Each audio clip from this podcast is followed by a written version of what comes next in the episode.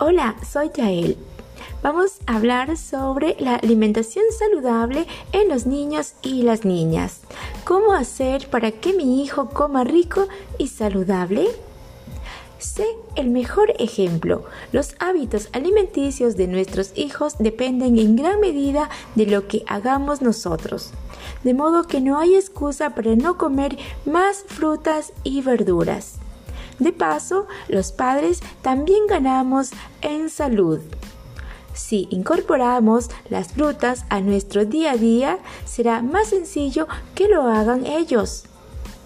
Practicar hábitos de vida saludable es cuestión de práctica y constancia.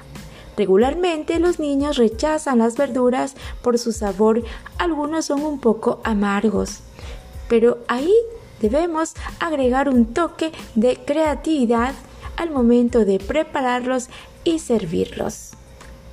Más adelante te estaré compartiendo algunos tips para lograr los hábitos de alimentación diaria saludables en nuestros niños.